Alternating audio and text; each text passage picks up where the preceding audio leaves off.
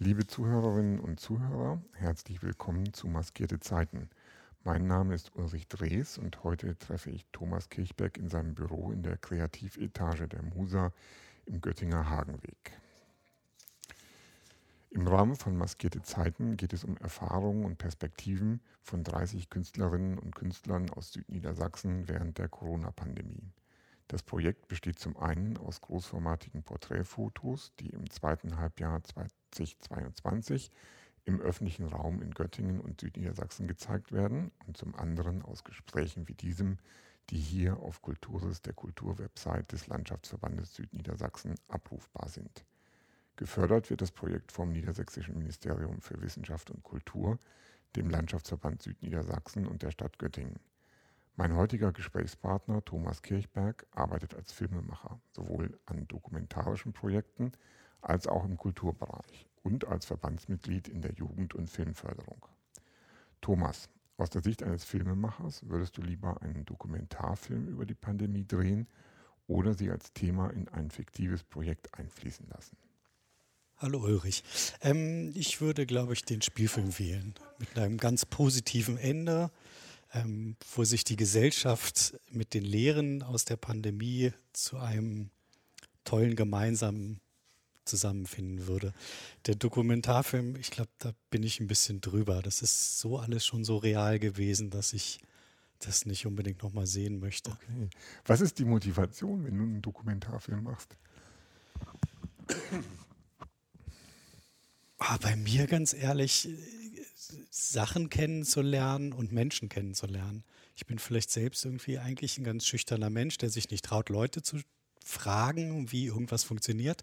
Und über so einen Dokumentarfilm muss man das machen und beschäftigt sich dann mit Themen. Das finde ich besonders toll, wenn man im Ausland ist, also so fremde Kulturen kennenzulernen. Das erklärt dann auch ganz gut sozusagen die Idee, über die Pandemie eher was Fiktives zu machen, weil du sie ja selber sehr nah auch erlebt hast. Ähm, ja. Brauchen fiktive Filme ein Happy End? Also du hast es ja auch ganz deutlich eben gesagt. Also du möchtest am Ende sozusagen sowas wie ein Happy End. Braucht es da ein Happy End? Das ist ja schon eine Charakterfrage. Ich mache ja viele, viele so Filmworkshops und ja. ich bin ein totaler Gegner von offenen Enden. Ich merke aber, bei jungen Menschen sind offene Enden unglaublich begehrt. Ah, okay. Ich denke immer, dass das eigentlich ein Manko ist, weil das ist wie, wenn ich einen abstrakten Maler sehe, dann denke ich auch, oder möchte ich auch eigentlich erstmal wissen, dass der richtig malen kann. Und dann kann ich das Abstrakte gut, ähm, gut schätzen. Und beim Film ist es irgendwie immer ein bisschen ähnlich, dass ich denke, ein offenes Ende ist immer ein bisschen eine bequeme Lösung. Mhm. Das stimmt natürlich nicht. Also mhm. da bin ich falsch, das weiß ich. Aber das ist so ein Kompromiss. Deswegen bin ich, klar, ich bin so ein Happy End-Typ. Ja. Okay. Mhm. Äh, du hast eben auch das Happy End äh, bezogen auf die Heilung deiner gesellschaftlichen Spaltung geschrieben und zum Beispiel nicht auf ähm, die Heilung eines ähm, schwer erkrankten Menschen vielleicht abgezogen, war, ähm, das ist ja auch immer so eine individuelle Perspektive, war das für dich eine der wesentlichen Herausforderungen so aufs Allgemeine betrachtet, diesen Umgang mit dem, was da gesellschaftlich passiert ist? Boah, ich glaube, das steckt tief in mir drin, dass ich irgendwie eine Sehnsucht habe, dass unsere Gesellschaft sich vielleicht ein bisschen mehr verändert, als sie das vielleicht bisher getan hat. Und da zielt es dahin, dass das Gemeinschaftliche vielleicht wieder einen größeren Wert bekommt. Das wissen wir ja eigentlich. Mhm. Das sind ja so Sachen wie, wir wissen ja auch seit 30 Jahren, dass das Öl knapp wird. Aber man macht nichts daran oder wir machen nichts daran. Und äh, so wünsche ich mir das eigentlich auch. Wir wissen ja auch, dass der Einzelne in so einer Krisensituation ein bisschen verloren ist und dass wir nur über den Gemeinschaftswas hinkriegen. Das ist uns bewusst.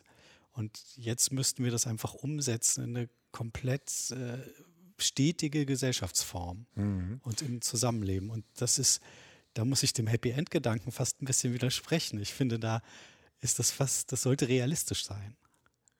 Okay, also ein realistisches Happy End. geht das?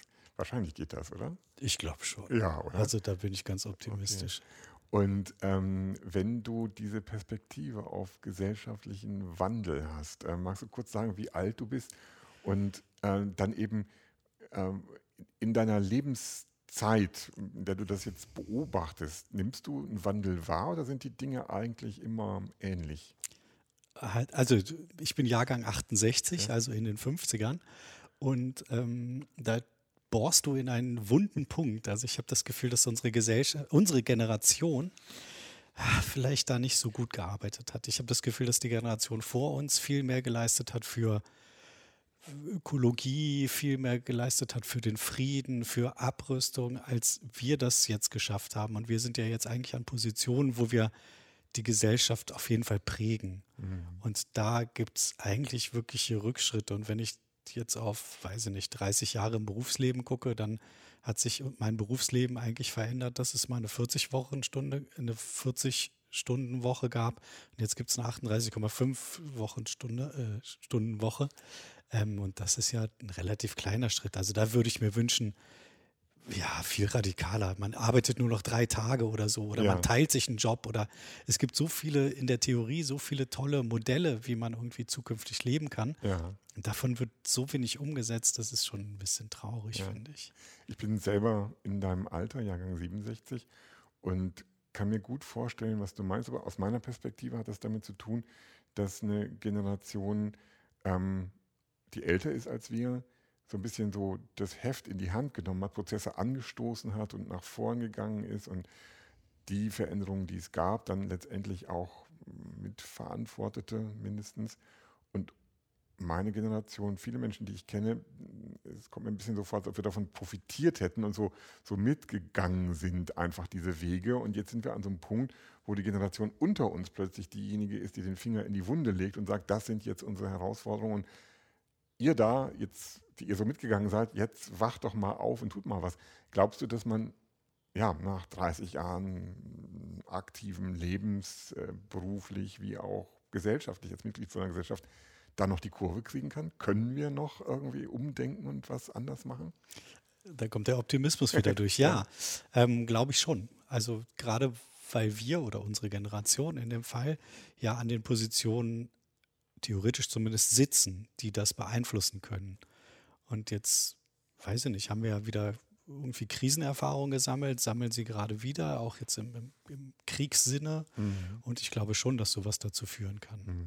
Das Handeln ist halt die Frage. Also warum handeln wir nicht konsequent? Also das sehe ich bei mir ja jeden Tag. Ich ja. bin ja auch kein konsequenter Handler. Ja. Ich könnte ja auch um 6 Uhr morgens aufstehen und mein, mein Arbeits-, mein Tagwerk irgendwie viel besser machen. Aber vielleicht ist das nochmal was anderes, weil wenn wir irgendwie gesellschaftlich zusammen etwas entwickeln wollen, dann ist man ja eigentlich zusammen auch ein bisschen konzentrierter und ein bisschen fokussierter, als ich das jetzt alleine bin. Und von daher habe ich da schon die Hoffnung, dass da irgendwie was passiert. Es muss nur was passieren. Und ich verstehe, wenn noch jüngere Menschen nachkommen, die dann irgendwie radikalere Haltung, nicht, dass ich das gut finde, aber wenn ähm, für ökologische Themen jetzt Kreuzungen besetzt werden, kann ich das ein Stück weit schon nachvollziehen, mhm. mhm. weil so lange einfach nichts passiert. Mhm. Ist ja auch eine Frage von Möglichkeiten. Also was können junge Menschen, die eben noch nicht in Entscheidungspositionen sind, ähm, die aber was machen wollen, was können die machen? Die müssen ja irgendwie Wege finden, um irgendwie sich auszudrücken und ihr, ihre, ihre Bereitschaft, sich zu engagieren, dann auch umzusetzen. Und das ist eben dann auch so ein bisschen zurück, der Dreh, ähm, Dreh Du bist Filmemacher. Ähm, hat man da auch so ein Gefühl, ich mache Filme, also habe ich auch eine Verantwortung mit dem, was ich da tue, sei es dokumentarisch oder fiktiv, gesellschaftliche Prozesse zu beleuchten und zu Veränderungen beizutragen. Fühlt man die oder geht die Arbeit von einem anderen Impuls aus, dass man sagt, ich will einfach Geschichte erzählen zum Beispiel? Ne? Nee, ich fühle die schon aber ich bin natürlich nicht so groß, dass das irgendwie eine, eine überregionale Bedeutung hat. Bei mhm. mir ist es eine kleine Bedeutung und die hat dann mehr was mit Integration zu tun. Mhm. Also etwas darzustellen, Menschen darzustellen, damit sie irgendwie integriert werden. Mhm. Das ist der kleine Ansatz, den ich nur erfüllen kann. Ihr, ihr macht ja in der Weststadt auch viele ja. Proble äh, Probleme, sage ich schon, Filme über die Probleme der Menschen hier so rum. Ähm, das hat, dann, dann, passt natürlich voll dieses Schlagwort von Integration, aber ähm, warst du während der Pandemie jetzt auch mit solchen Projekten beschäftigt? Hattest du Kontakt zu den Menschen hier? Ja. ja. Wie haben die das empfunden? Ich stelle mir das nochmal anders vor, irgendwie, wenn man zum Beispiel ähm, noch nicht so lange in Deutschland ist, hierher gezogen ist, wenn man in so einer Subkultur lebt, irgendwie, wenn man auch in der Weststadt lebt, irgendwie.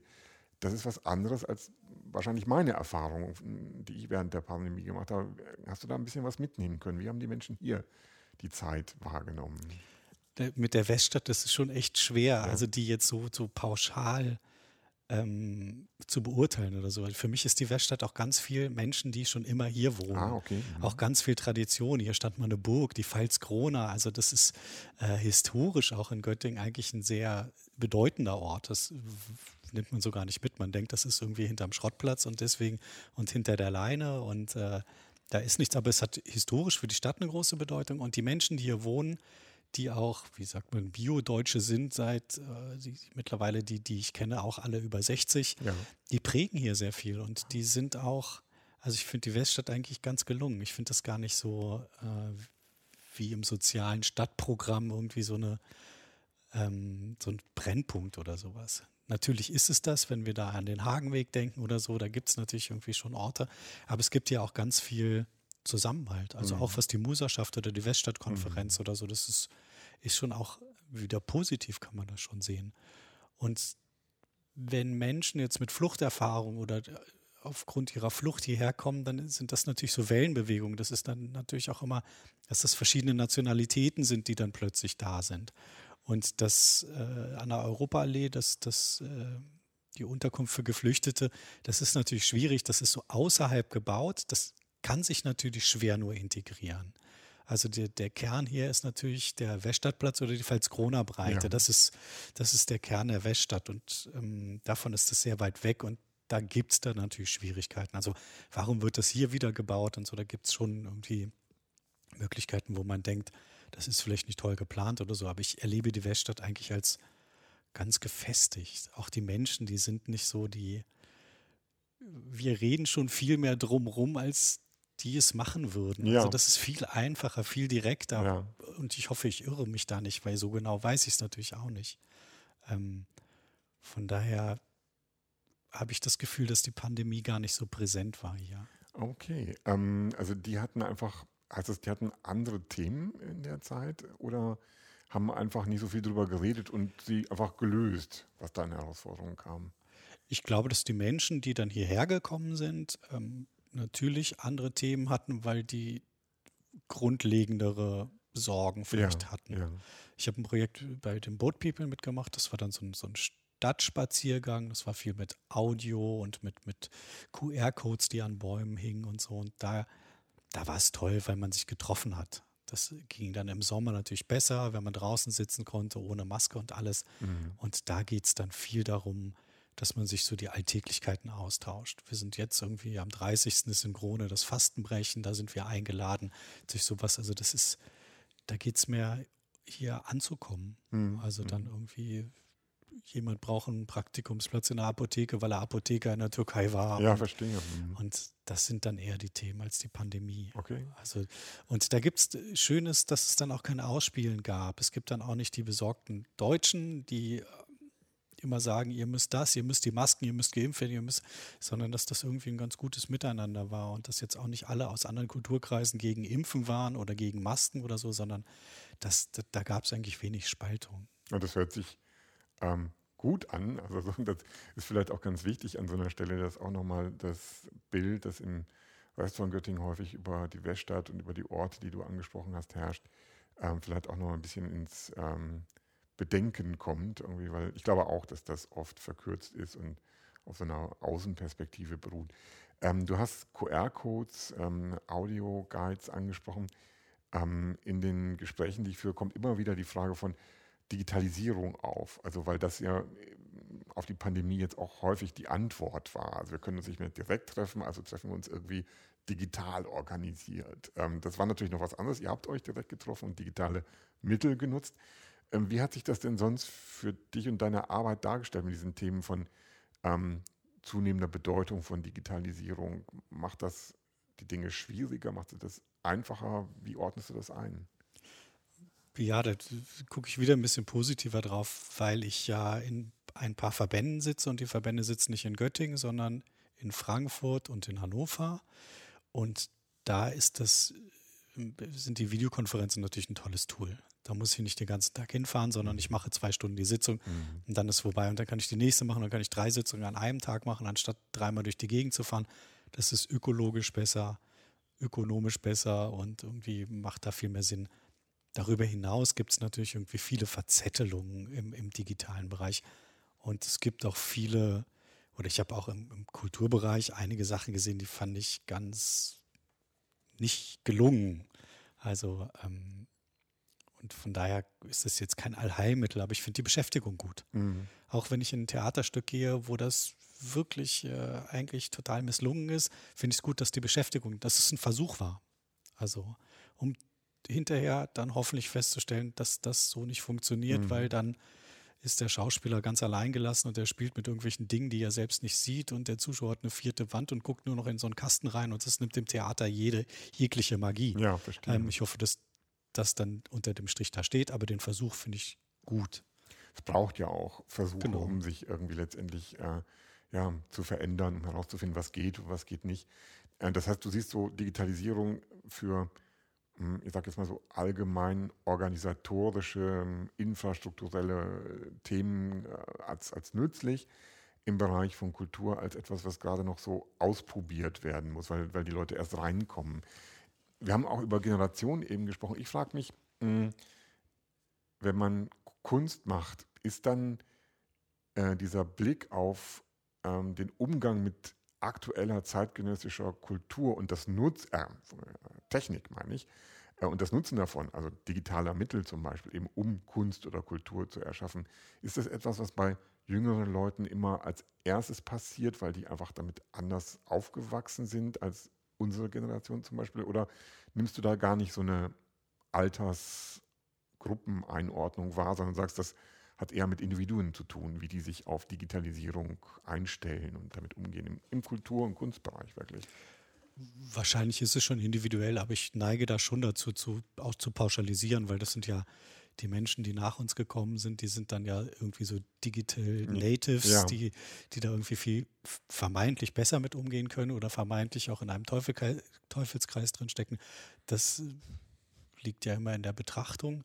Ähm, ich glaube schon, dass die damit anders umgehen. Mhm. Aber das soll jetzt auch irgendwie kein Teufelskreis sein. Also ich will da irgendwie nicht sagen, das ist besser oder das ist besser. Mhm. Das hat mhm. wahrscheinlich beides Vor- und Nachteile. Mhm. Und bei dem Digitalen bin ich vielleicht auch ah, ein bisschen der Falsche. Das sehe ich wieder viel zu positiv. Ich bin gar nicht so ein positiver Mensch. Aber ähm, bei, dem, bei de, dem Digitalen muss man sagen, dass ich eine vor vielen Jahren mit dem Film in Göttingen angefangen habe, also in der Provinz, als Technik unerschwinglich war. Also den ersten Kinospot, den ich hier gemacht habe, das war fast unmöglich, das hier zu machen. Da gab es noch das IWF, das war ein Segen, ähm, weil die helfen konnten und die auch Technik verliehen haben. Aber ähm, auch das Fernsehformat, früher Beta kam und sowas, an die Geräte ranzukommen, das war sehr schwierig. Und mit, mit der fortschreitenden Digitalisierung der, der Filmtechnik wurde das für kleine Leute in der Provinz, sage ich mal überspitzt, immer einfacher, eine gute Qualität zu machen. Mhm. Und deswegen okay. bin ich da natürlich sehr positiv. Ja. Jede Entwicklung, jetzt gibt es eine 360-Grad-Kamera, die fast alles filmen kann. Da kann man eine Kamera irgendwo hinstellen und hinterher den Film schneiden. So ungefähr ist jetzt ja. überspitzt formuliert. Ja.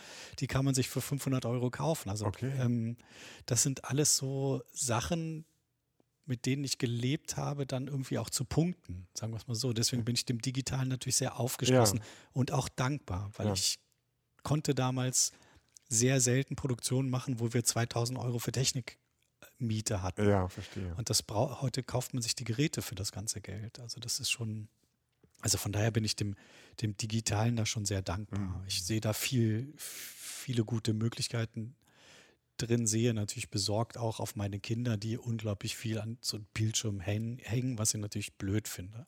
Das ist aber auch nicht gelöst mit dem Satz, geh doch mal in den Garten spielen. Ja, ja, klar. Also, ja. aber da sehe ich dann eine große Gefahr ja, drin, das stimmt. Ja. Wie ist es? Ähm, Digitalisierung, ähm, neue Medien, Social Media, ähm, um jetzt auch wieder auf diese Thematik von gesellschaftlicher Spaltung zurückzukommen, ähm, haben ja eine völlig neue Ausgangslage geschaffen dafür, wie Menschen sich informieren und über dieses Informieren dann eben auch Meinungen bilden. Ähm, Hast du äh, durch deine Nähe, auch durch die Verbandstätigkeit zu ja, diesen ganzen Bereichen nochmal eine, ähm, eine Beschleunigung in bestimmten Prozessen wahrnehmen können, die jetzt eben auf diese gesellschaftliche Spaltung zum Thema Corona hinliefen? Passierten da das Aufgreifen von Verschwörungstheorien zum Beispiel, das Verbreiten davon, passierte das viel schneller als vielleicht vor zehn Jahren? Auf jeden Fall. Ja, ja. Also das finde ich auch, das ist eine ganz große Schieflage und das ist jetzt wieder absoluter Schatten dieser, dieser Digitalität. Ähm, da weiß ich aber auch keine Lösung. Ja, im Verbandskontext beschäftigt uns das schon. Und der erste Impuls ist natürlich der Ruf nach einem, ah, das wird ja gerne gemacht, nach einem Unterrichtsfach, ja. Medienkompetenz. Ja, ja, das ist im Entstehen, das ist im Entwickeln oder äh, das neue Schlagwort ist da digitale Mündigkeit, also dass Leute lernen, damit umzugehen oder so. Ich weiß es nicht. Ich weiß nicht, was, also da muss was passieren, weil das ist ja eine Diskussionskultur, die ist kaputt. Also das ist, weiß ich nicht. Und das ist so eine Beeinflussung. Ich habe ja auch tatsächlich, oh Gott, das darf man gar nicht sagen, ich nehme die, die, oder ich hinterfrage die Nachrichten, die ich sehe, öffentlich-rechtlich, wirklich eigentlich nichts, nichts dran zu rütteln, ähm, hinterfrage ich immer wieder. Mhm. Also ich habe das Gefühl, hinter jeder Nachricht, die ich irgendwo lese, kann eine Pro Propaganda stecken. Und das ist ein ganz erschöpfendes Gefühl. Das ja. Äh, kostet mich ganz viel Kraft. Ja, das kann ich mir vorstellen. Ist denn, ähm, wenn man, also wir, wir sind da wahrscheinlich einig, dass Zensurmaßnahmen irgendwie äh, schwierig bis ablehnenswert sind. Ähm, aber geht einem da manchmal durch den Kopf, dass man sich denkt, es müsste doch irgendwie eigentlich, wenn das überhaupt möglich wäre, so eine Art von Instanz geben, die sowas wie eine freiwillige Selbstkontrolle mit Altersfreigabe für bestimmte Nachrichtenkanäle ins Leben ruft? Mhm. Wünscht man sich das manchmal? Ah, nee. nee. also ich hatte jetzt neulich eine ganz krasse Diskussion, wo, wo gefordert, oh, das, ich kriege es nicht mehr zusammen, aber es gibt ja manche Sachen, die sind so krass, dass sie nicht formuliert werden dürfen und dann gibt es Kanäle, die das bedienen und da war die Forderung, diese Kanäle, diese sozialen Kanäle ähm, einfach zu schließen. Ja. Und das war ganz, ganz krasser Auf, Aufschrei. Man will ja jetzt nicht Facebook verbieten, aber die Person war einfach der Meinung, dass das irgendwie dafür, dazu führt, diese Verschwörungstheorien und diese Nachrichten zu verbreiten. Also wäre das jetzt der Grund. Ich würde so weit nicht gehen. Ja. Also das ist so, das ist wie äh, mit Krieg. Mhm. Ich denke immer, wenn es keine Waffen gibt, dann gibt es auch keinen Krieg. Und das ist so die erste und einzige Ansatz, der mir da einfällt. Alles weitere, alles, wenn ich weiterdenke, dann, dann wird es irgendwie doof und Menschen sterben. Und mit der Zensur ist es ein bisschen ähnlich. Mhm. Also, dass ich denke, es darf eigentlich keine geben. Es gibt, muss irgendwelche Grenzen geben, die mhm. formuliert mhm. sind, aber wir, man muss irgendwie die Meinung artikulieren können. Und das ist ja auch in der Corona-Zeit ein bisschen schief gegangen. Mhm. Also ich bin ganz klar ein Impfbefürworter, ich bin geimpft, ich, mir sind die Impfgegner echt auf die Nerven gegangen und so. Aber man darf da auch nicht alle mundtot machen. Also das ist dann zu viel. Das ist wieder dieser Grundsatz. Jeder hat irgendwie dann auch ein Recht auf eine Meinung, wenn sie nicht zu radikal ist. Und meiner Meinung nach ist sie da nicht zu radikal. Mhm. Also gibt natürlich welche, aber wenn jemand sagt, ich möchte mich nicht impfen lassen, weil, dann ist das schon ein Recht. Ja, das denke ich auch. Ist denn, ähm, um da auch wieder auf deine positive Sicht, die ich auch ganz angenehm finde, irgendwie zurückzukommen, steckt dann vielleicht in so einer Erfahrung von Prozessen, die während der Pandemie stattfanden, also diese schnelle, ähm, äh, dieses schnelle Einsetzen von Spaltung, die Chance, dann daraus zu lernen. Denn wir befinden uns ja aktuell in so einer Phase, wo wir alle den Umgang mit dem, was Social Media und das Internet als Ganzes an Informationsflut an uns herantragen, auch erlernen müssen.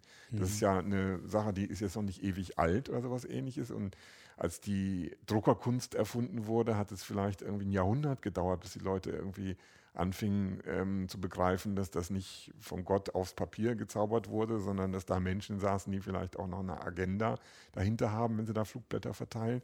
Ähm, heutzutage erlebe ich selbst als Journalist auch immer wieder so Prozesse, wo das stand da, ja, da hat ja einer, der muss das doch wissen, hat das doch hingeschrieben, ja, aber die Frage, wer das war und warum er das getan hat, bleibt oft unbeantwortet oder unbeantwortbar. Ähm, wir sind also in so einer Phase des Lernens. Kann eine Pandemie mit dem, was dann da auch plötzlich passierte an Spaltung, uns helfen, schneller zu lernen? Da? Das weiß ich nicht. Da, da ist meine positive, meine optimistische Haltung nicht so ausgeprägt. Okay, ja. Also da wünsche ich mir natürlich unglaublich schlaue Köpfe aus ja. unserer Generation. Ja. Da bist du vielleicht näher dran als ich. Ähm, ich habe immer da ein bisschen das Gefühl, was uns da unglaublich schadet, ist dieser Profitgedanke, der häufig dahinter steckt. Also da gibt es ein Unternehmen, das bietet eine Plattform und das möchte Geschäfte machen.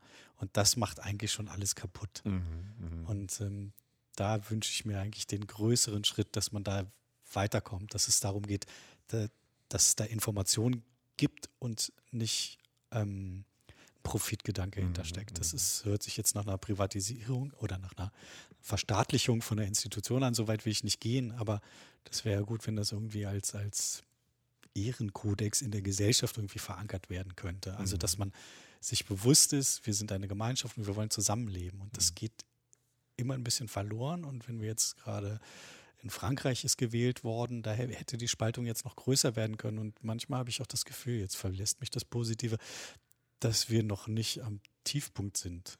Also okay. nehmen wir mal die Krisen ja, irgendwie mit, ja. mit, mit der Pandemie und ja. dem Krieg in der Ukraine, dann und der, der langsamen Auflösung von Europa, dann kann das irgendwie noch weiter tiefer gehen.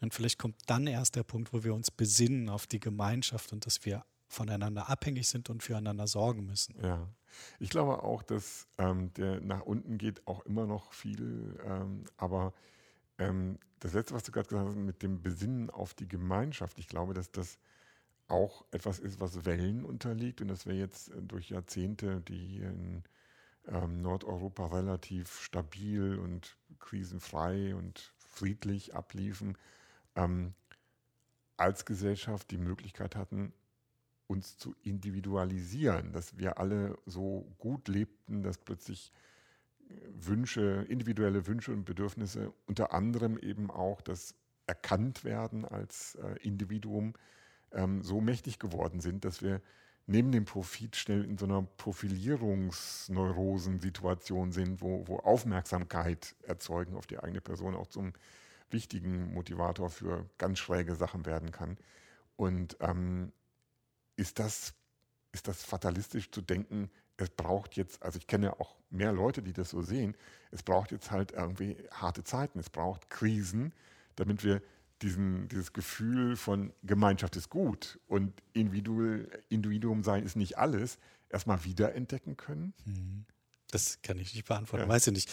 Das ist, äh, ich denke ja auch, die Generation vor uns oder meine Elterngeneration, die haben natürlich den Zweiten Weltkrieg schon noch ein bisschen mitgekriegt und vielleicht dadurch mehr auf den Frieden geguckt oder auf eine Abrüstung. Ähm, das ist schwer zu sagen. Das mhm. ist aber klar, ich habe meine Hausaufgaben auch gerne im Bus vor der ersten Stunde gemacht. Ja. Also ja, vielleicht ist, das so eine. Mentalität. Ja, also tatsächlich traurig. Bild, ne?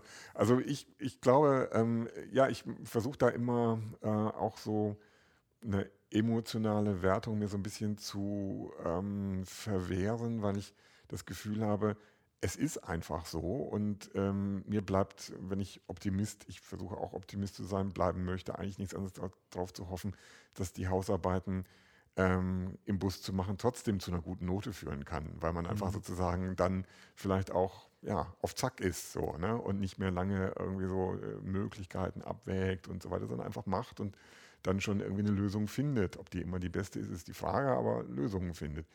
Ähm, aber zurück zur ähm, Pandemie.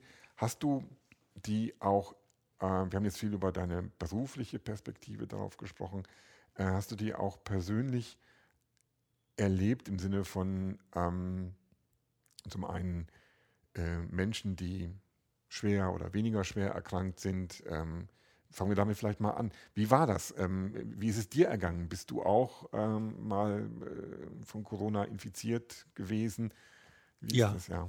Also ja, die ganze Familie bei uns ähm, waren infiziert. Das war ähm, kurz nach, also ich war, glaube ich, zwei Monate nach meiner zweiten Impfung. Ich fand es erstmal total ungerecht, mhm. dass mir das passiert ist. Ja. War total enttäuscht von der Impfung.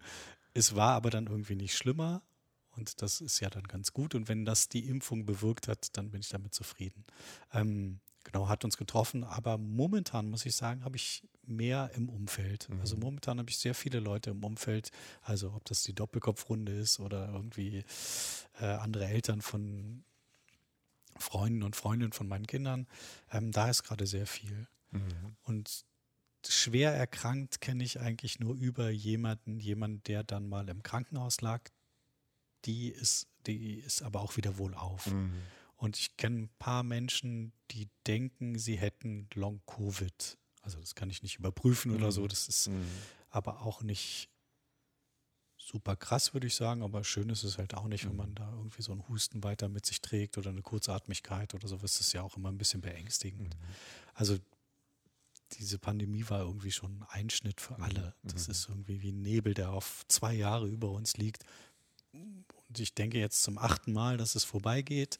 Vielleicht geht es gar nicht vorbei. Ja. ja. Es hat ja auch so eine Entwicklung genommen, finde ich. Ich hatte auch am Anfang immer diese, ähm, diese Wahrnehmung auf, wer sich infiziert, der hat ein hohes Risiko, schwer zu erkranken. Da geht es um Leben und Tod. Äh, viel mehr, also man, einem war ja bewusst, auch Grippeerkrankungen ähm, können ganz schön hart werden, wenn man richtig mhm. Pech hat sozusagen. Aber trotzdem, eine Grippe hat man immer schon mal gehabt und irgendwie so, ja, es ist halt eine Grippe. Ähm, aber diese Pandemie hatte ja am Anfang wirklich was Angsteinflößendes in dieser Wahrnehmung, was da wirklich passieren kann. Die, die Bilder aus Italien sind mir da auch noch irgendwie im, im Gedächtnis geblieben.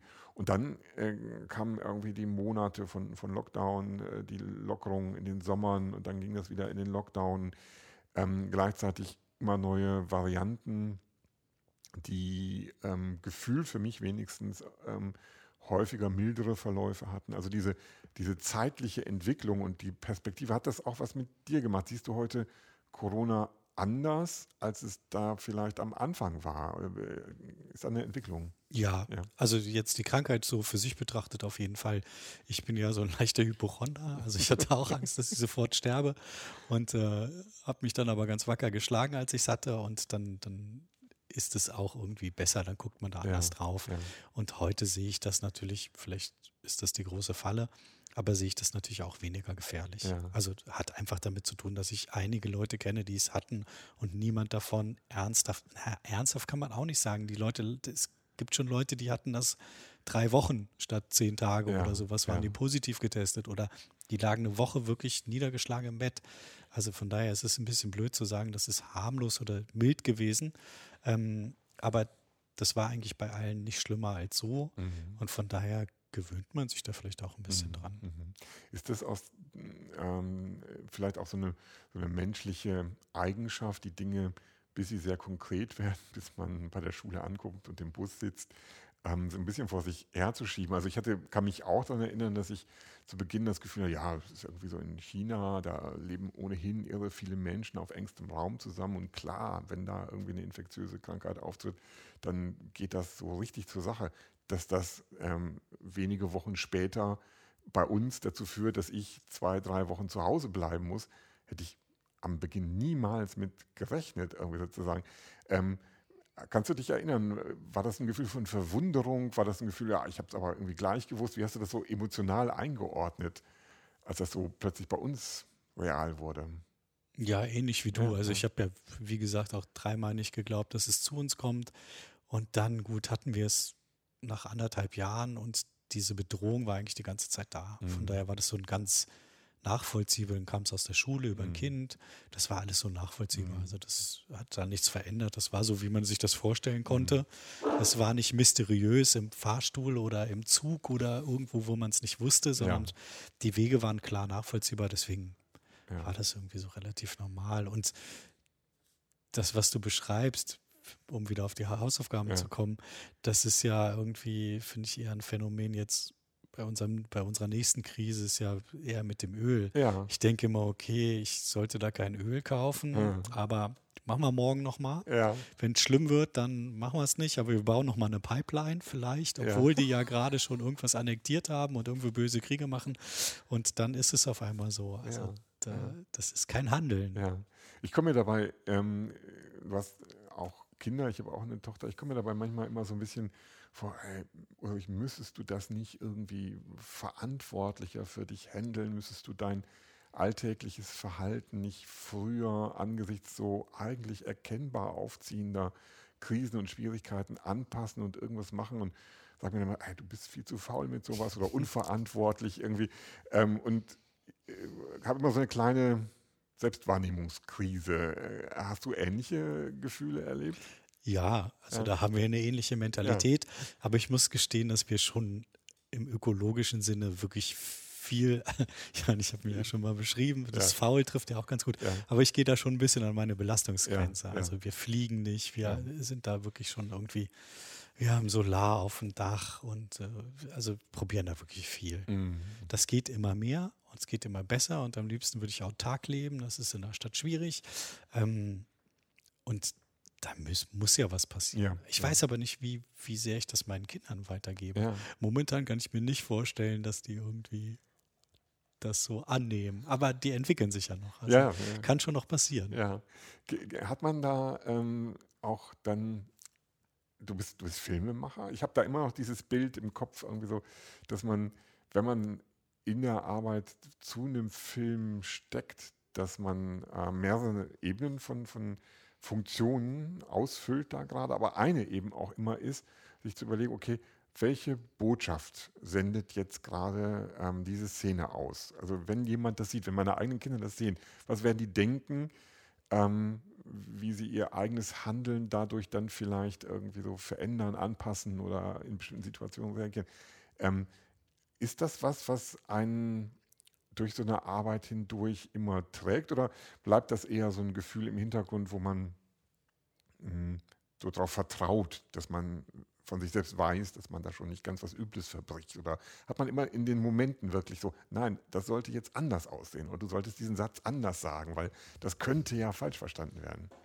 Nee, Ich bin da wirklich irgendwie ganz so ein Anhänger von einem Laboratorium, nenne ich es Ah, mal. Es passiert viel Ja. und im Filmbereich ist der Schnitt ja dann auch irgendwie schon stimmungsgebend, sage Ja. ich mal. Also da kann man ja schon dann viel irgendwie so einordnen, wie man es dann gerne möchte. Und beim Prozess, da lasse ich mich nur drauf ein. Da muss Mhm. man sich nur drauf einlassen. Hm, okay.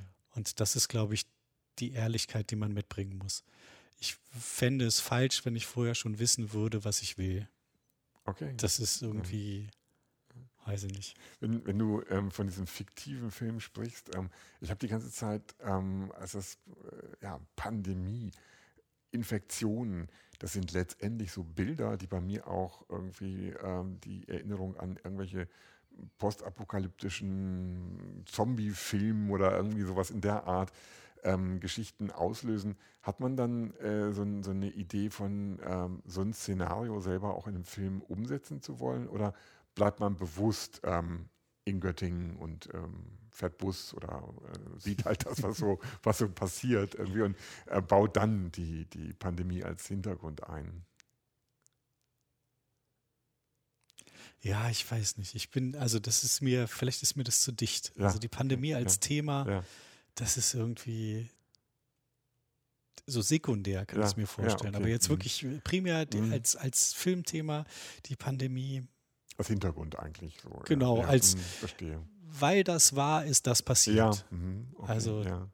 Deswegen mu musste Protagonist, Protagonistin Ja. dieses tun und das gibt dann eine Geschichte oder Okay, sowas. ja. Aber jetzt Leute, die so geläutert sind von der Pandemie, das ist für mich immer so ein. B-Horrorfilm. Gibt's auch schon. Ja, Haben wir alles- gesehen. Wir haben zwischendurch gedacht, okay, jetzt wird alles gelockert, aber im Horrorfilm würde jetzt der Hammer kommen. Jetzt, ne? ja. Jetzt sind wir, glaube ich, drüber weg. Okay. Ähm, wie war das mit, äh, auch da bist du jetzt über deine Verbandstätigkeit vielleicht wieder auch ganz gut im Bilde, mit den staatlichen Unterstützungsmaßnahmen, die ja für viele Künstlerinnen in der Pandemie ähm, ein absolutes Thema waren. Ich habe da die unterschiedlichsten Positionen gehört. Wie hast du das so grundsätzlich empfunden? Ich fand das ziemlich gut. Also ich habe das Gefühl gehabt, wir haben in einem sehr, wir leben in einem sehr reichen Land in Mhm. dem Fall. Also da bin ich vielleicht eine Ausnahme und ich kannte nicht die Leute, die dann wirklich drunter gelitten haben. Ähm, wenn ich jetzt in meiner, meinen Verbandstätigkeiten sind das natürlich Verbände, die irgendwie von staatlichen Subventionen Ah, abhängen mhm. und die natürlich weitergeflossen sind, plus Kurzarbeitsgeld ging das dann teilweise für viele sehr gut aus. Ähm, ich glaube auch der Muser, wo wir hier sitzen, irgendwie, die sind gut durch die Pandemie gekommen. Natürlich Mhm. ist es blöd, nicht zu arbeiten zu können oder Konzerte veranstalten zu können. Und für die Leute, die dann selbstständig Musiker sind oder auch Schauspieler, Schauspielerinnen, ähm, für die ist es natürlich hart. Da habe ich jetzt schon ein paar in meinem Bekanntenkreis und die sind aber trotzdem auch gut über die Runden Mhm. gekommen. Also ich habe das Gefühl, dass das würde wahrscheinlich nicht unendlich lang gehen und es wäre vielleicht gut, wenn jetzt auch Schluss wäre, aber bis hierher ist es eigentlich ganz gut gegangen. Mhm. Hast du da über die Verbandstätigkeit dann auch Kontakt sozusagen zu den ähm, staatlichen Entscheidungsträgern, also zu den Leuten, die über Programme nachdenken, die niederschreiben und dann Gelder verteilen? Ja. Hast du da so Meinungen wahrgenommen, wie, wie sahen die das? Was, was waren deren Blick auf die Betroffenen? Was war deren Motivation? Also ja, ich sitze in einem Arbeitskreis, der, der irgendwie ganz dicht am MWK, also am Ministerium für Wissenschaft und Kultur dran ist. Und da geht es natürlich alles etwas nüchterner zu. Mhm. Da ist irgendwie die Emotion nicht drin. Und ähm, wenn man das dann runterbricht, das darf man niemandem übel nehmen, dann ist es eine Wirtschaftsförderung, die da passiert. Ja. Nichts weiter. Ja. Und dann wird geguckt, wie kann die das am besten gefördert werden? Gibt es ein Gießkannenprinzip oder gibt es das, das habe ich gelernt, Windhundprinzip oder so, der erste ja, oder, ja. und so. Und da, da wird dann geguckt und wir in dem Arbeitskreis waren dann die, die gesagt haben, das ist praktikabel, das ist nicht praktikabel. Ja. Häufig haben wir irgendwie zehn Sachen gesagt, die nicht praktikabel sind und dann wurde auf zwei gehört und dann wurden wir nicht mehr gehört oder ah, so. Okay. Das ist dann irgendwie so der Gang der Politik und wenn es schnell gehen muss, dann geht es da halt schneller und dann kann nicht jemand, jeder gehört werden. Das ist vielleicht auch verständlich. Also ja. ich fand den Prozess so ganz okay und ja. was da passiert ist, auch gut eher. Es gibt natürlich auch Programme, die, also die, die auch noch hängen, die hängen dann an einem Rechnungshof oder ähm, an, an irgendwelchen Grundlagen, die an, an Eigenkapitalquoten und so. Das ist dann immer ein bisschen schwierig, aber im Großen und Ganzen fand ich, dass das gut funktioniert mhm. hat. Jetzt ähm, habe ich verschiedene Künstler so wahrgenommen, die ähm, über, über die Förderprogramme ähm, sich so äußerten. Äh, da war einmal die Thematik, also die passten überhaupt nicht auf meine Lebenssituation. Dann, ähm, wie, wie, soll ich mich denn da jetzt orientieren? Äh, wie, wie komme ich überhaupt an Geld? Also diese Hürde, sich mit, mit den entsprechenden bürokratischen Notwendigkeiten auseinanderzusetzen. Ähm, bis hin zu so Gedanken wie, okay, äh, wir müssen unseren Club äh, zumachen, äh, aber Fußballstadien sind voll. Also so, ne? also diese ganze Bandbreite an Emotionen, die natürlich dann immer auch zu einer ähm, Bewertung, mal stärker, mal rationaler, der, ähm, der Entscheider über das Verteilen von Mitteln führte. Haben diese Entscheider an der Stelle, mit denen du da kontaktest, auch so ähm, Bewertungen gegenüber denjenigen, denen sie Geld ähm, zukommen lassen, haben die da auch so eine Warnung von, oh, diese Künstler, die sind so schwierig, die haben immer diesen und jenen Anspruch oder jetzt beklagen die sich, das Geld ist doch eigentlich da, wieso wollen die das denn jetzt nicht, wieso rufen die das nicht ab zum Beispiel? Ich habe Politiker gehört, Bundestagsabgeordnete, die sagen, wir haben da die Idee, wir wollen Geld verteilen und dann äh, machen wir irgendwas und wundern uns, dass diese Mittel nicht abgefragt werden. Ähm, hast du da von der Seite mal irgendwas gehört, dass dir so eine Stimmung wahrnehmbar machte? Vieles. Also ja. deswegen, also unter dem Strich würde ich, wie, wie gesagt, sagen, ja. das ist okay. Aber es gibt dann natürlich Fälle, die sind blöd. Auch jemanden dazu zu nötigen, sich, sich als Hartz-IV-Empfänger darzustellen oder so, da kann man lange drüber diskutieren, ja. Mhm. mhm. Es ist wahrscheinlich, muss man ja auch sagen, dass die Politik von dieser Krise überrumpelt wurde. Also auch da werden viele Menschen sagen, das war jetzt auch nicht super oder das war ein Schnellschuss oder das war so und so. Mhm. Aber ich glaube, dass da schon immer ein Bemühen mhm. drunter mhm. liegt. Mhm. Ähm, und da, klar gibt es da Programme, die, die irgendwie, ich weiß nicht, wie viele Digitalisierungsprogramme es gibt ja. und wie viele Tausende ja. von Computern jetzt irgendwo rumstehen, die niemand braucht. Und man durfte dann auch, musste dann alle bei einem Händler kaufen für eine Rechnung von 10.000 Euro. Das ja. wurde dann abgerechnet oder so. Okay. Natürlich gibt es da irgendwie ja. wahrscheinlich etliche Beispiele, ja, aber es gibt eben wahrscheinlich genauso viele gute Beispiele und das Menschen geholfen hat. Aber klar, selbstständig in der Kultur unterwegs, ohne an einer Institution zu hängen, die staatlich gefördert ist, ähm, war mit Sicherheit schwierig. Mhm. Das glaube ich schon. Und in den, in den Verbänden gibt es dann natürlich auch mm, so Bedarfe, die kreiert werden oder, oder ähm, Organisationen, die sich stark darstellen müssen und lauter sein müssen als andere. Und da fand ich aber, der Zusammenhalt hat immer noch ganz gut mhm, funktioniert. Mhm. Ist das auch dieser Kontext von Gemeinschaft, von dem du eben gesprochen hast, dass man letztendlich irgendwie diesen Blick haben kann auf ähm, so die, die, Mittellinie, also jenseits der Ausschläge nach oben und unten, dass man sagen kann, im Großen und Ganzen hat das eigentlich tatsächlich ganz gut funktioniert. Im Unterschied zu denjenigen, die so äh, immer von der eigenen Position aus kommen und argumentieren ja. und sagen, irgendwie, ähm, musstest du da manchmal auch mit, mit ähm, Künstlerinnen äh, Gespräche führen durch deine Verbandstätigkeit, zum Beispiel, wo du sagst, ich verstehe, dass es dir jetzt individuell gerade schlecht geht und dass du diese oder jene Schwierigkeit siehst, aber ähm, guck mal, im Großen und Ganzen irgendwie so, ähm, es ist, der Wille ist da und äh, den, meistens funktioniert es und es tut mir leid, für dich ist es jetzt schwierig. Lass uns mal gucken, was wir da machen können. Gab es solche Gespräche? Ja, aber ich muss sagen, die LRG Jugend und Film, wo ich der Vorsitzende ja. bin, das ist ein kleiner Verband mhm. und wir haben dann fünf Fälle und bei diesen fünf ah. Fällen können wir dann helfen. Okay, verstehe. Und es gibt mhm. größere Verbände, die können das eben so nicht leisten. Mhm. Also das ist mhm. ein großer Unterschied und mhm. deswegen kommt das bei mir dann natürlich nicht so an. Ah ja, okay. Also, und es gab es bestimmt. Ja. Also, ähm, und es gab bestimmt auch ganz viele, die die sich nicht getraut haben, ist das falsche Wort, aber die da vielleicht nicht so den super Impuls hatten ja. und dann gucken sie auf die Seite und dann ist die Frist zu Ende ja. und dann heißt es das und so. Also da gab es wahrscheinlich einen großen Dschungel. Ja. Wenn ich jetzt irgendwie mich vor 20 Jahren gesehen hätte als angefangener Filmschaffender oder so, ich wäre da gescheitert, da bin ich mir sicher. Ja, das ist, glaube ich, irgendwie ein interessanter Punkt, dass irgendwie die ähm, Strukturen im Kunst-Kulturbereich oft so unterschiedlich sind, dass man auch wenn man den besten Willen hat, nur schwer für jeden das richtige Mittel anbieten kann und dass dann diejenigen, die gewohnt sind, immer so aus dem Impuls heraus oder von der Situation getrieben, diese oder jene Entscheidung zu treffen, dieses oder jenes Projekt zu machen, ja, einfach ein bisschen schwierig aufgestellt sind. Also das ist ähm, vielleicht ein naturgegebenes Maß an, an Schwierigkeiten, das zu überwinden gilt.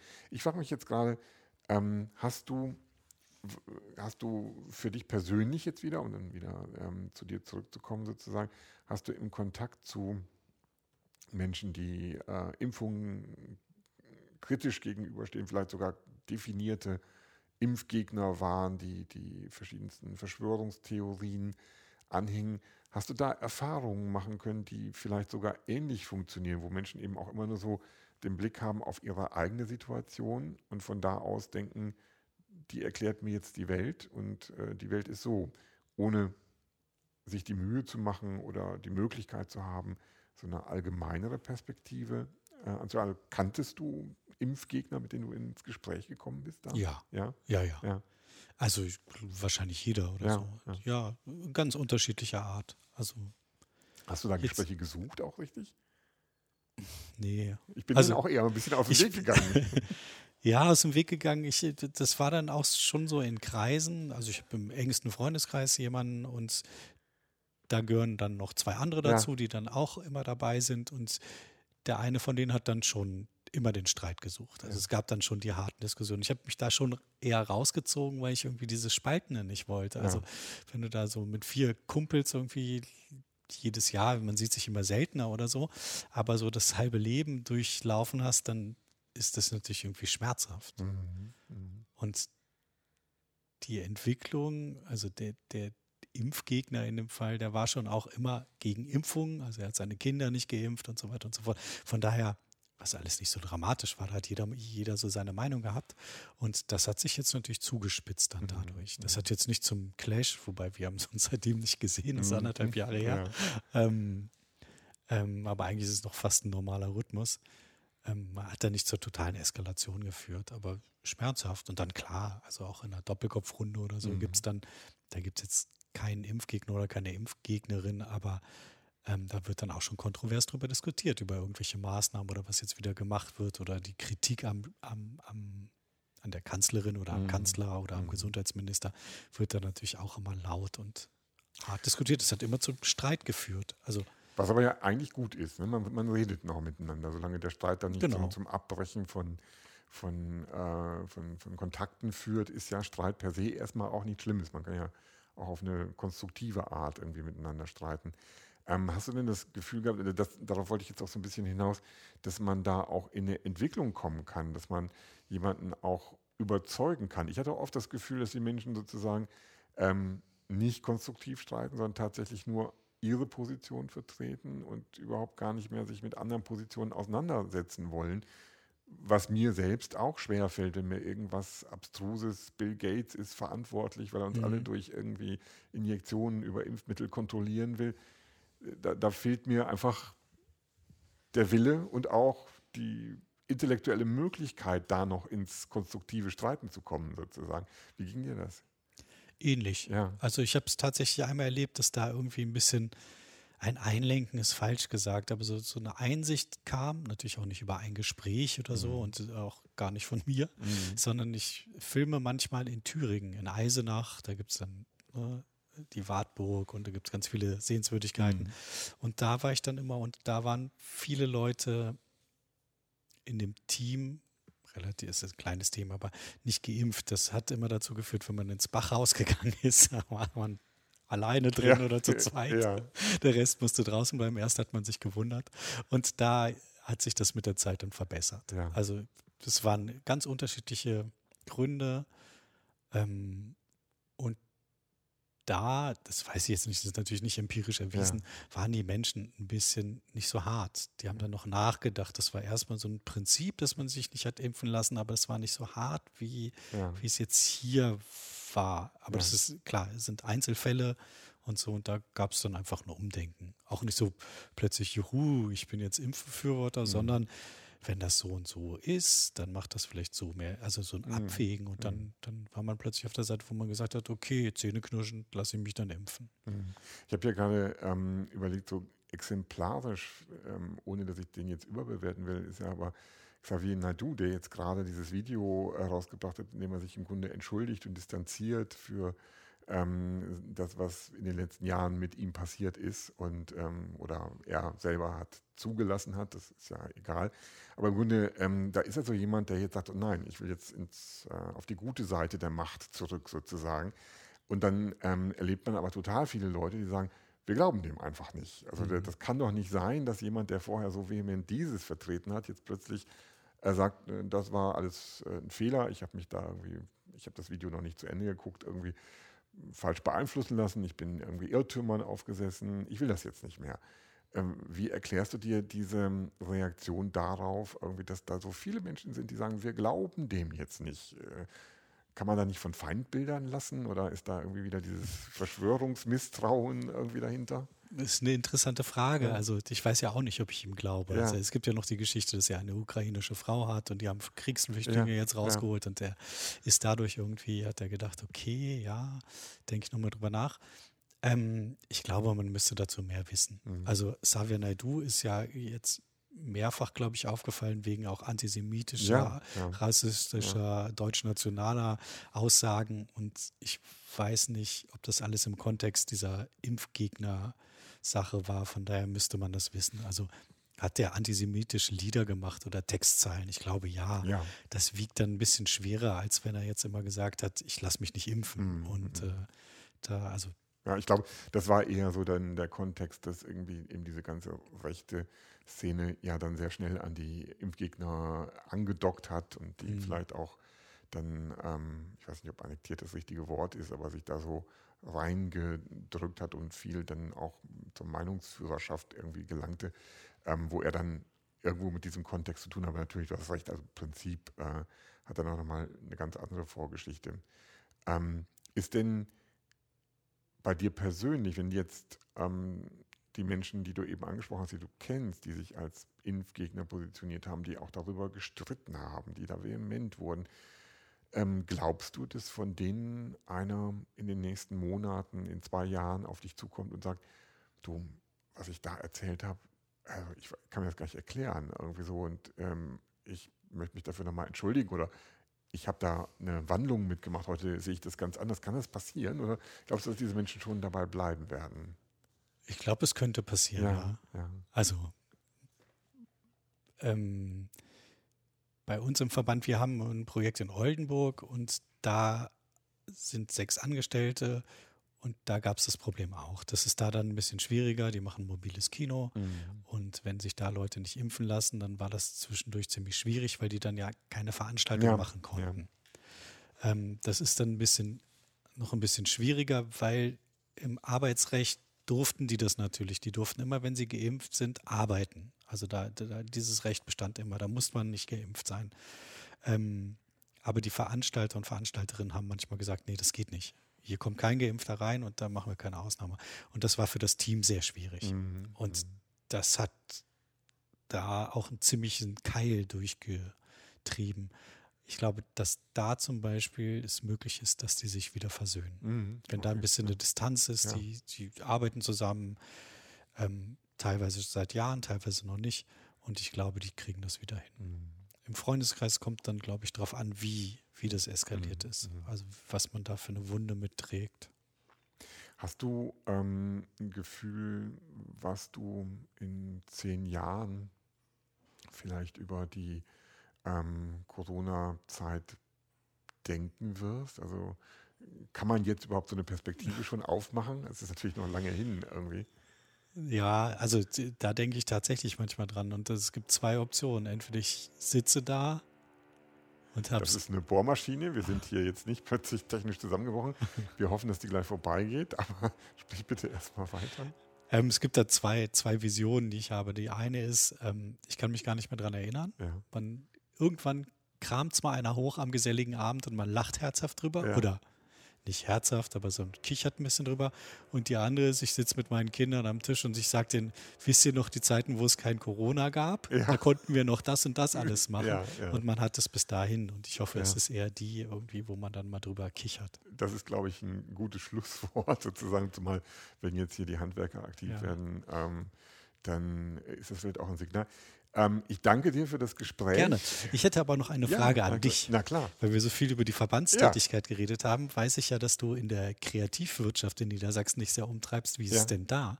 Sind da die Schäden groß? Ähm, ich glaube, dass es Teilbereiche gibt, vor allen Dingen im Veranstaltungsbereich, ähm, da wo äh, Solo-selbstständige Musiker und, oder Leute, die insgesamt auf Bühnen stehen, irgendwie die diesen direkten Kontakt zu Publikum brauchen und die nicht Teil von Strukturen sind, da kann es teilweise, da hat es heftig eingeschlagen. Ähm, und das nehme ich auch so wahr, dass da wirklich Menschen ihr ganzes Leben umstrukturiert haben. Unklar ist, ob die in die alten ähm, Tätigkeiten zurückfinden können, weil einfach ähm, sie entweder den Mut verloren haben. Häufig sind es Menschen, die auch nicht ähm, nicht überall da immer so äh, gut finanziert waren oder gut klargekommen sind, immer auf Nebenjobs auch angewiesen waren. Also da ist oft so diese Entscheidung, ich weiß nicht, ob ich das wieder machen will, weil ich jetzt vielleicht mhm. irgendwie ein Gefühl habe, okay, ich muss mich anders orientieren. Und wieder andere ähm, sagen halt, äh, ich fühle mich da auch dauerhaft verletzt durch die gesellschaftliche äh, Reaktion auf die Bedeutung meiner Rolle. Also auch das spielt, äh, spielt eine Rolle. Und gleichzeitig gibt es aber auch viele Menschen, die äh, auf die unterschiedlichsten Art und Weisen sehr flexibel reagiert haben, die ihr Leben, weil sie das vielleicht von vorher auch schon so gewöhnt waren, ähm, umgebaut haben, äh, die äh, neue Projekte begonnen haben, die sich neuen künstlerischen Ausdrucksformen zugewandt haben. Also die adaptieren einfach die Situation und versuchen weiterzumachen. Das gelingt oft, besser, schlechter, aber es, irgendwie geht es weiter und die werden auch wieder weitermachen. Ähm, das ist so die, die grundsätzliche Situation. Und ich habe da vielleicht nochmal gemerkt, wie wichtig es ist, ähm, über äh, künstlerische, kulturelle und zur Kultur- und Kreativwirtschaft gehören ja auch noch weniger stark über Kunst definierte Branchen, wo eher so kreativ Arbeit geleistet wird. Aber tatsächlich, ähm, wie wichtig es ist, äh, sich da zu vernetzen, weil mhm. einfach ähm, Informationsflüsse über Förderprogramme, über das, was möglich ist, ähm, Ideen dafür, was man machen kann, äh, müssen kommuniziert werden. Und da fehlt äh, vielen einzelnen Agierenden oft so dieser Überblick. Und da können Netzwerke, Netzwerkarbeit, Verbandstätigkeit einen wertvollen Impuls liefern. Ganz konkret ähm, schicke ich hier nochmal beste Wünsche und einen lauten Applaus an Hannelore Koch. Ich erwähne sie da immer wieder äh, von äh, Grimmig ist, ähm, eine Märchenerzählerin, die in der Pandemiezeit über unseren Social-Media-Kanal, über Facebook einfach wahnsinnig, ich habe das von vielen Seiten gehört, wahnsinnig wertvolle Arbeit geleistet hat. Nur dadurch, dass sie die News über staatliche Förderprogramme immer wieder neu weiterverbreitet hat, die mhm. immer wieder gesagt hat, an der Stelle wird das gemacht, guck mal, ob ihr das auch machen könnt. Das sind Erfahrungen, die das jetzt für mich schon so mitgenommen hat.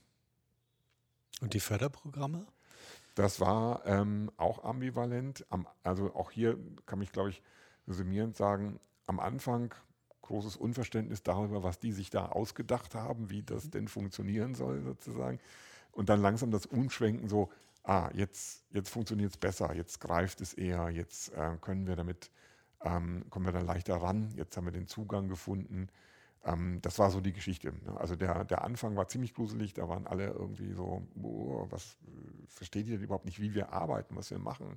Diese ähm, Fixkostendiskussion zum Beispiel oder diese Erkenntnis dafür, dass es eben einfach schwierig ist, ein solo-selbstständiger Künstler, für den ähm, das ererbte Haus seiner Eltern sowas wie eine Altersvorsorge darstellt, weil er einfach nicht die Mittel hat, in eine private Altersvorsorge zu investieren, der sich dann ähm, mit der Forderung äh, auseinandersetzen muss, Hartz IV zu beantragen und damit in ein System reinzukommen, wo plötzlich dieses Haus zu einem ähm, zu einem Thema wird. Darf er das behalten? Muss er erstmal aufbrauchen, so in mhm. dem Sinne. Ähm, ja, also das war äh, ein großes Thema.